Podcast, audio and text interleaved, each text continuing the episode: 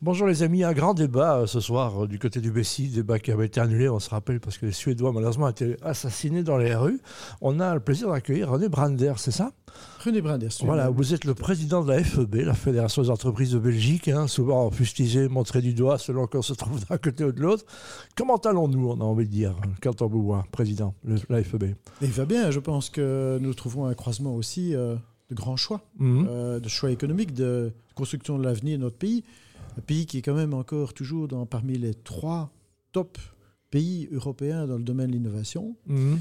Euh, Avec une innovation qui s'échappe un petit peu, parce qu'on n'a pas une fuite des cerveaux, les gens ne vont pas chercher le bonheur ailleurs qu'en Belgique. Mais il faut en créer en fait un, projet d'avenir dans ce pays. Euh, ce pays a beaucoup de choses à offrir. Actuellement, on est bien, on est bien positionné, mais ce qui est acquis n'est jamais acquis pour toujours. D'accord. Et je crois que plus que jamais maintenant, là, une des responsabilités du monde politique, en tout cas, c'est de donner un cadre, un cadre avec une vision, vision qui donne un avenir à nos gens, à nos étudiants, à nos entreprises. Les entreprises sont les véhicules qui permettent de concrétiser et de faire chanter ces talents. Mhm. Mais quelque part, euh, il nous faut ces talents, il faut les maintenir. Bien sûr. Avec ça, donc la formation est très importante. On voit que même les étudiants parfois réclament plus et plus en cœur dans nos formations. Donc ça, c'est très important.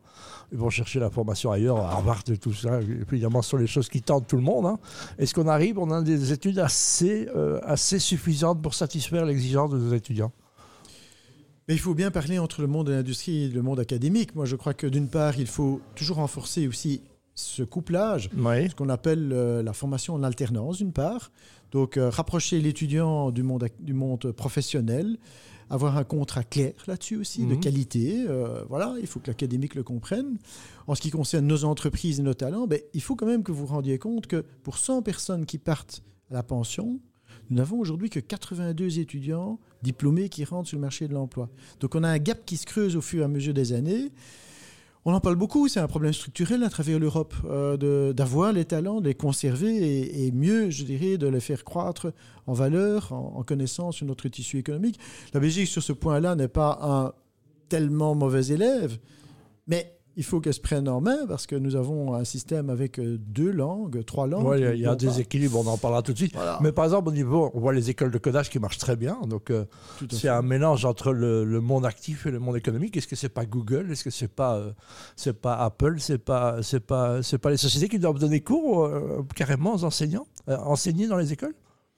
Nous devons, il faut bien distinguer les choses. Euh, nous sommes complémentaires en matière d'entreprise. Nous ne sommes pas des enseignants, mais nous sommes des praticiens. Mhm. Nous sommes des praticiens de terrain qui savent apprendre ce que c'est que l'attitude, de pouvoir mettre en pratique des aspects théoriques, de donner le sens aux cours qui sont donnés par les professeurs, de comprendre en quoi l'applicabilité, je dirais, d'un cours de maths, de géométrie euh, prend place euh, dans la vie courante d'une profession. Bien sûr. Là, on est révélateur, je crois. Exactement. On est dans un contexte où on voit que culturellement on marche bien, sportivement on marche bien.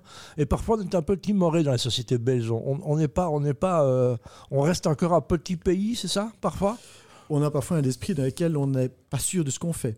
Mhm. Or, on est une nation de qualité. On fait des très bonnes choses. bien sûr. Dans le monde entier, ben, Burj, Khalifa, euh, ce sont les Belges qui l'ont construit. Hein, c'est vrai.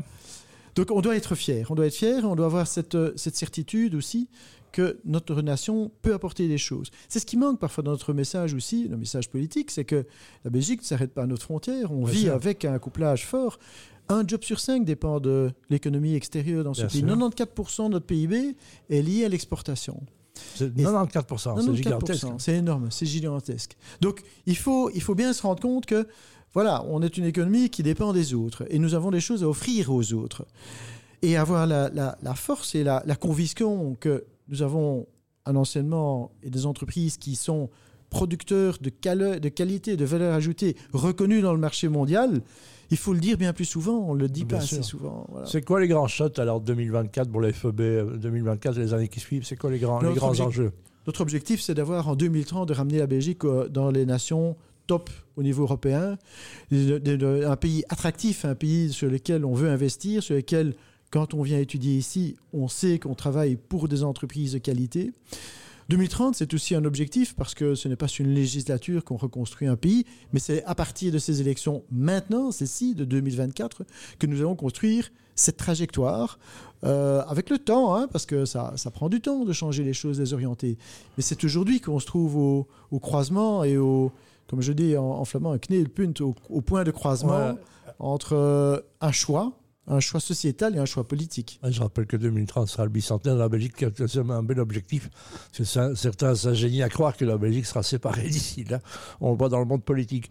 Donc vous êtes un homme heureux, vous, euh, René Branders.